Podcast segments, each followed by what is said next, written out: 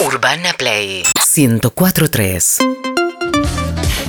Bueno, y ahí estamos con la doctora Flor Cam. Buenos días, Doc. ¿Cómo estás? Buenos días, ¿cómo están? Bien, Flor, por favor. Me hizo reír el, el informe. Es, impor- es importante poder reírse un poco en esta ah, situación. creí que contar las noticias Corrientes. Dije, No, no, no. la doctora. Del litoral. Pero me matás en el momento en el que haces haces ese cambio de tono y es importante poder reírse. Para mí. No, bueno, no. eh, dejemos la risa atrás y listo. Ya- No, no, no. Conocen mucha gente del interior, viste, mi mamá hacía mucho. ¡Ah! Decía, entra adentro que te voy a decir una cosa. ¡Ah! Sí. Sí, sí, sí. sí. Hola. Vino la Eh. tía Norma. ¡Ah! Bueno, vamos con un poquito con la doctora. Ah, Bueno, ¿Cómo le va, doctora? ¡Ah! es que no. eh, Bien, eh, pero nada, me, me voy a, A sumergir poner dentro sí, del profesionalismo. Un, manto de seriedad porque la verdad que. Hagamos, ah, hablemos en serio entonces. Lizzy, volví en un rato, dale. dale, Doc. Sí. Yo tengo una pregunta. Eh, al hueso. Ayer tuvimos eh, casi Ay, 19.500 Dios nuevos casos y ya llevamos más de 2 millones y medio de casos nuevos de COVID con eh, 58.000 fallecidos. Eh, las últimas semanas se vio un aumento exponencial de los casos, sobre todo a expensas del AMBA y también a expensas de los adultos jóvenes porque son los que más circulan.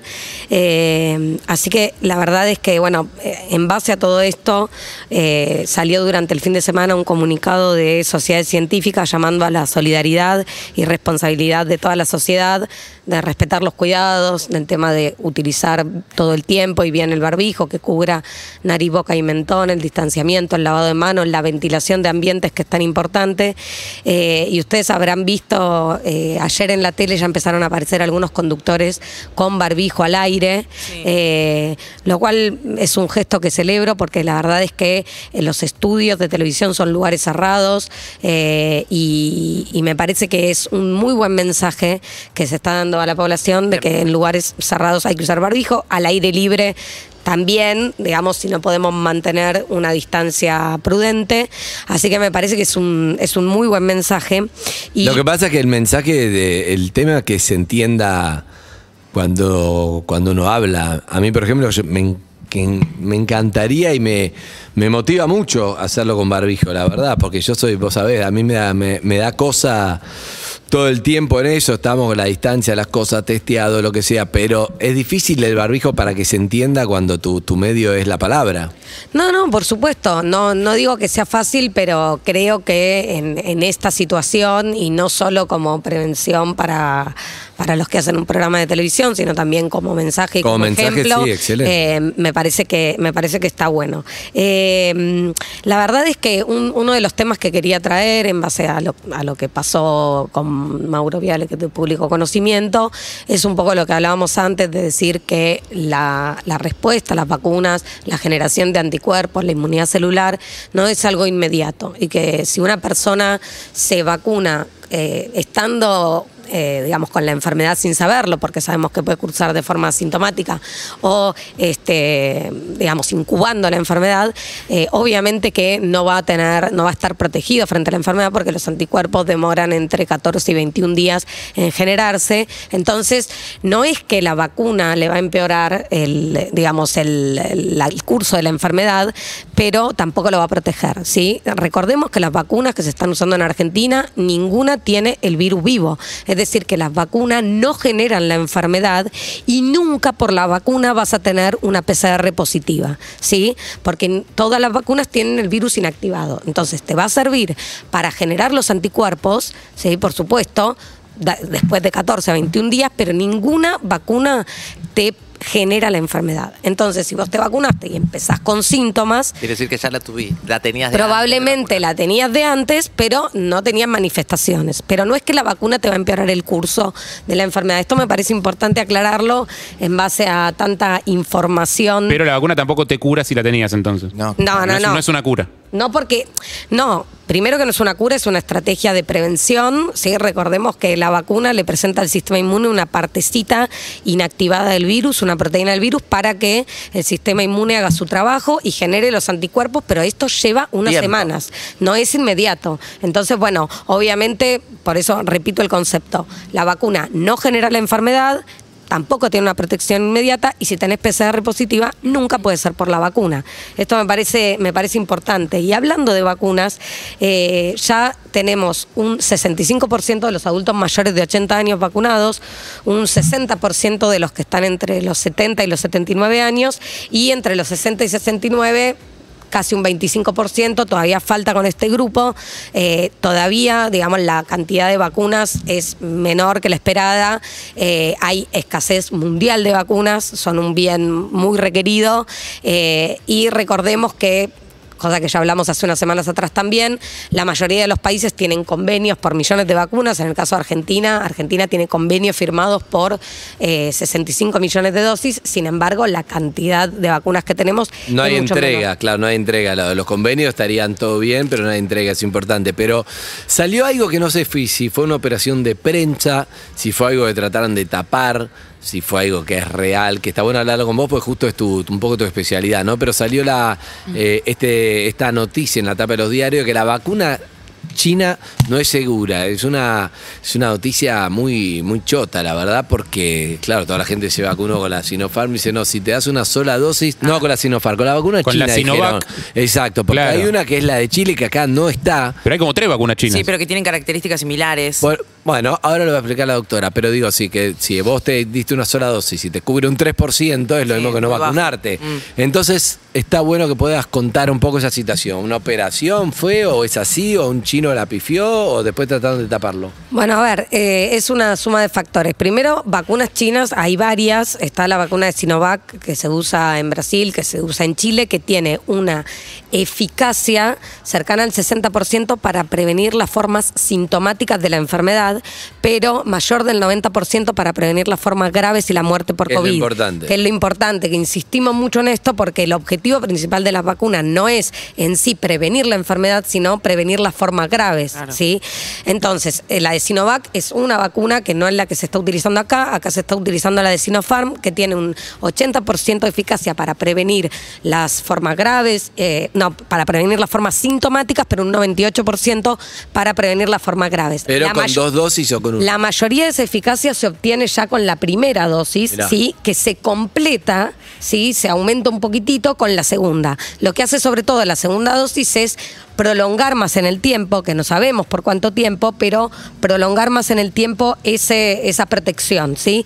Pero lo que, lo que quiero decir es que toda esta confusión surgió porque un vocero del control de, de enfermedades de China, del CDC de China, eh, dijo una frase que hubo una mezcla de mala traducción, de que se expresó mal y, y también obviamente de operación, porque así como en su momento la ligó Sputnik y Sputnik era un veneno y nadie se la quería dar, ahora eh, hay, hay toda un- una cosa, digamos, una campaña en contra de la vacuna china, no sabemos bien por qué, eh, pero la realidad es que, como siempre, no hay que polemizar, sino mirar la evidencia científica. Y la evidencia que tenemos es que la vacuna de Sinopharm, que es la que se está utilizando en Argentina, eh, tiene un 80% de eficacia para prevenir las formas sintomáticas de, de COVID, pero un 98% para prevenir las formas graves. Y lo que dijo este vocero del CDC de China es que obviamente hay que seguir trabajando para buscar cada vez vacunas más eficaces. Eso no significa que las que tengamos nos sirvan. Tengan en cuenta que la mejor vacuna que te podés dar es la que llega a tu brazo. ¿Sí? Claro. Porque eso puede ser la diferencia entre vivir o morir. Así de simple. ¿No hay un tema de comunicación, Doc, eh, que tenemos que dejar de decirle a la vacuna por su lugar de procedencia, considerando que no las hacen los estados, sino empresas privadas, y empezar a decirles por el nombre de la empresa? digo? Bueno, yo... eh, para, para evitar este tipo de confusiones, Claro. porque vacuna china. Igual la- eh, pasa solo con la China, porque la, la Pfizer, vos le decís la Pfizer y. A, Bueno, mi abuela, a mi abuela le dijeron, a mi abuela le dijeron que le habían dado la India y no sabía cuál era. ¿entendés? No, O sea, no, no es la India, es la. Covishield, querida, hay que ser especialista. No, pero-. Claro, pero ¿quién es especialista? Harry, es muy que- cierto. Es la de verdad Oxford, debería. pero la hacen en la India. Claro, Claro, por eso, o sea, para evitar esas confusiones. Sí, es muy cierto lo que decís. Hubo, hubo y hay mucha xenofobia alrededor de las vacunas y se está dando un fenómeno que nunca vimos en la historia de las vacunas, que es este, esto de pedirle pasaporte, ¿no? Y, y esta cosa que también pasa mucho de eh, que da la sensación de que siempre lo que tiene, el, ¿cómo, cómo es la frase que el, el pasto del vecino siempre, Siempre es más verde? ¿no? hasta que descubrís que es artificial. Exactamente. Bueno, eh, la realidad es que hablamos como que la vacuna que tienen en otros países son mejores que las que tenemos nosotros. Entonces, primero fue contra el Sputnik, ahora es contra Sinopharm. Creo que lo, lo más Bueno, igual le reconocen los científicos que la de Pfizer y la de Moderna son las mejores. O no, pregunto. En realidad, cuando vos ves los datos de eficacia y de seguridad, eh, la verdad que no tienen nada que envidiarle la Sputnik a la de Pfizer o a la de Moderna. Yo lo que lo Salió hoy una nota, perdón, salió una nota de que importante que de la vacuna de la otra, la de Johnson, como dice eh, Harry para hablar de la directa, que lo que tiene, creo que tenía menos eficacia, ¿no? Pero es de una sola dosis. sí, sí, sí, sí. ¿Qué, qué eficacia tiene la de Johnson? Tiene una eficacia cercana al 75%, pero siempre ac- acuérdense que hablamos de eh, para prevenir formas sintomáticas. formas Cuando graves- hablamos para prevenir formas graves, todas tienen más del 90% Eso de está eficacia. buenísimo. Claro. Pero ahora salió que. eh, esto hoy salió una nota, salió en Infobae, acá me, me la mandan, que dice que eh, la FDA recomendó suspender temporalmente la vacunación con la fórmula Johnson Johnson contra el coronavirus tras seis casos de trombosis en Estados Unidos, que hay que ver seis sobre cuánto, y ya lo conocemos esto, pero te sí, pregunto. y también hablando de hablando de la trombosis hay que tener en cuenta que eh, cuando, cuando uno ve los, los números, ve que es mucho más probable tener una trombosis por COVID que por cualquier vacuna que no se vio este, más frecuencia de trombosis ¿Y por qué en la la población vacunada. Porque siempre cuando se hace farmacovigilancia a las vacunas, es decir, que se están aplicando a la población general, ante la aparición de un evento y justamente para fortalecer la confianza en las vacunas y la seguridad, se puede decidir frenar, cosa que pasó con otros estudios, ver qué pasa, ver si hay una relación y después seguir. Pero seguir. realmente hoy por hoy eh, el riesgo de tener COVID o tener una trombosis secundaria COVID es mayor que con cualquier otra vacuna. Entonces hay que tener mucho cuidado. Ahora en la segunda parte de la columna vamos a hablar un poco de esto, de lo que es la infodemia, la desinformación y el mal que le puede hacer a la salud individual y colectiva este tema.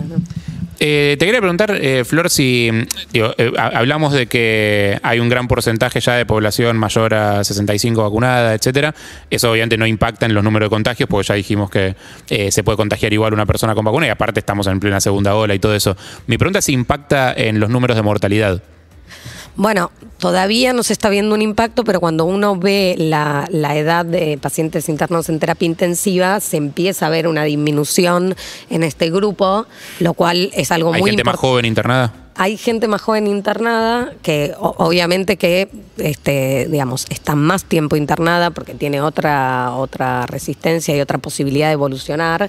Eh, pero bueno, eso también son datos que preocupan. Si bien todavía eh, no, no ¿Los está números de mortalidad siguen iguales? Por ahora, por el momento sí. Pero sí vemos que en mayores, eh, en los mayores y sobre todo los, los que ya están en su mayoría vacunados, va disminuyendo la, la gravedad. Así que eso es, eso es importante y a la larga. Claro, porque hace la poco decíamos que los que tenían los números más altos de mortalidad eran los mayores. Claro, por eso, eso a la, a la larga, viste que eh, también en las últimas semanas se fue, se fueron vacunando los mayores de 70. Acordate que los mayores de 80 son los que más vacunados están, entre 70 y 80 un 60% y va, digamos, a medida que se vayan vacunando, se va a ir viendo este resultado, que es el objetivo principal, ¿no? No importa que haya casos, lo mientras todos sean leves, ¿no? Lo importante es que la gente no se muera. Que por no esto. se muera. Eh, ahí, antes de, de la segunda parte de la columna, Eve tiene preguntas de, de oyentes en las redes y por Twitch y un montón de preguntas. Tirale todas juntas y así. Sí, no, una es. eh, Y Lizzy quiere hablar, me parece.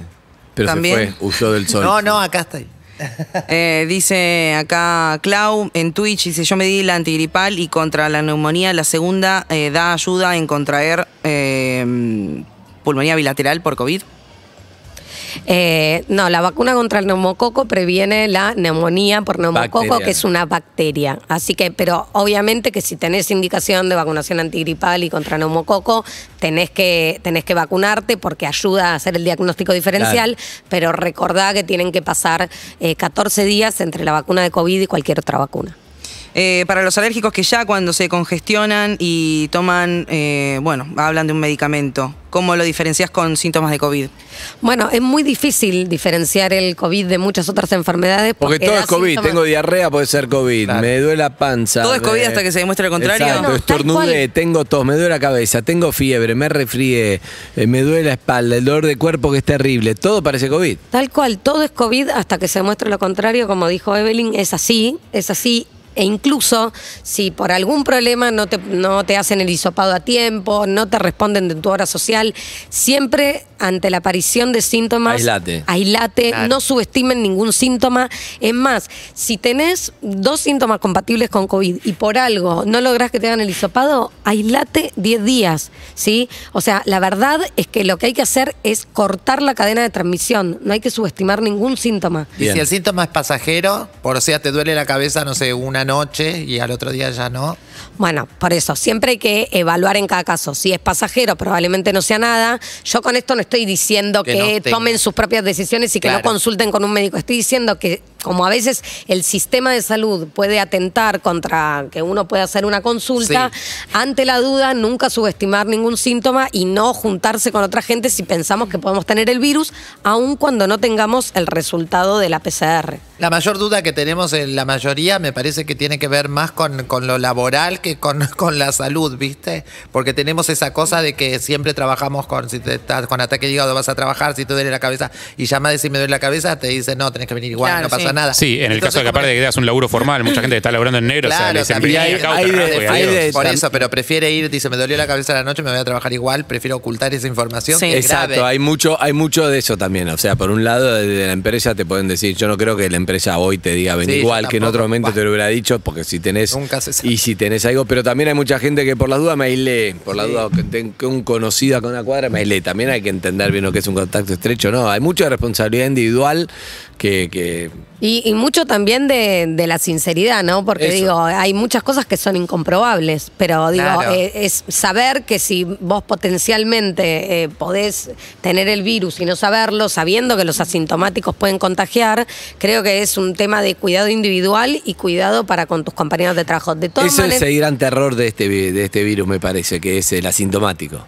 Sí. Porque si fuera claro que, que fiebre tiene, pero este Sí, sí, totalmente. Y además recordemos que podemos este, contagiar desde 48 horas antes del inicio de los síntomas. Por eso, cuando una persona te dice que fue positiva, le tenés que preguntar con quién estuviste las últimas 48 horas, Claro. que pueden haber sido contacto estrecho. Y los contactos estrechos se tienen que aislar, aislar también de sus convivientes. ¿Por qué? Porque pueden estar incubando el virus. Por eso digo que eh, me parece que en este momento, independientemente de las medidas que se tomen, eh, hay que tratar de ir de casa al laburo, del laburo a casa, Sí. o de casa a la escuela, de la escuela a casa, y, y- y no mucho más, porque la verdad es que estamos teniendo una cantidad de casos tremenda. La, digamos, la idea es que sigan llegando vacunas, o por lo menos esa es la idea que tiene el Ministerio de Salud, y entonces que más gente que está en riesgo pueda estar protegida, pero la realidad es que tenemos que tenemos que seguir eh, tenemos que seguir cuidándonos así que bueno eh, solo Lo último, dale, Sí, de- lo último. No eh, solamente que hablar de la infodemia que es la infodemia es el exceso de información no que digamos a veces puede ser correcta a veces puede no ser correcta y muchas veces la, la infodemia está eh, ligada a la desinformación a las noticias falsas.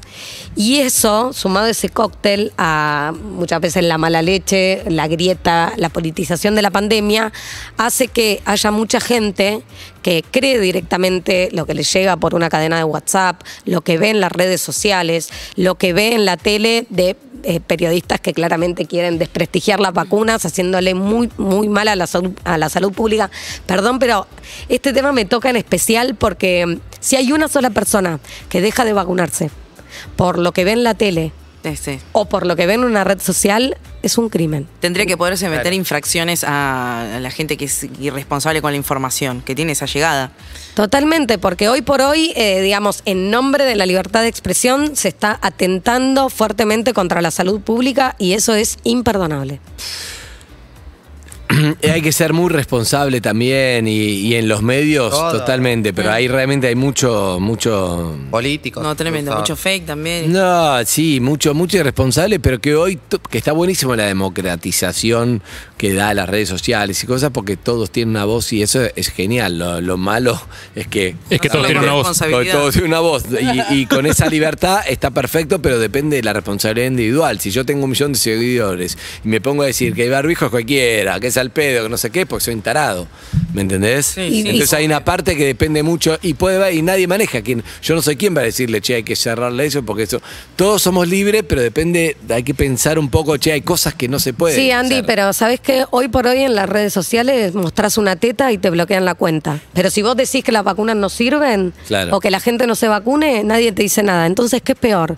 ¿Cuáles son los parámetros que utilizamos para medir el bien y el Lo mal? que hay que hacer es que los antivacunas muestren la teta. Claro. Exactamente. Ay, Gracias, Florcan. Gracias. Arroba Florcan. Eh, matrícula Alicia de Florcan. Eh, espera que ya te digo. Allá, allá. Cuatro. Cien- 114, 399. 399. Vamos. Muy bien. Urbana Play 1043.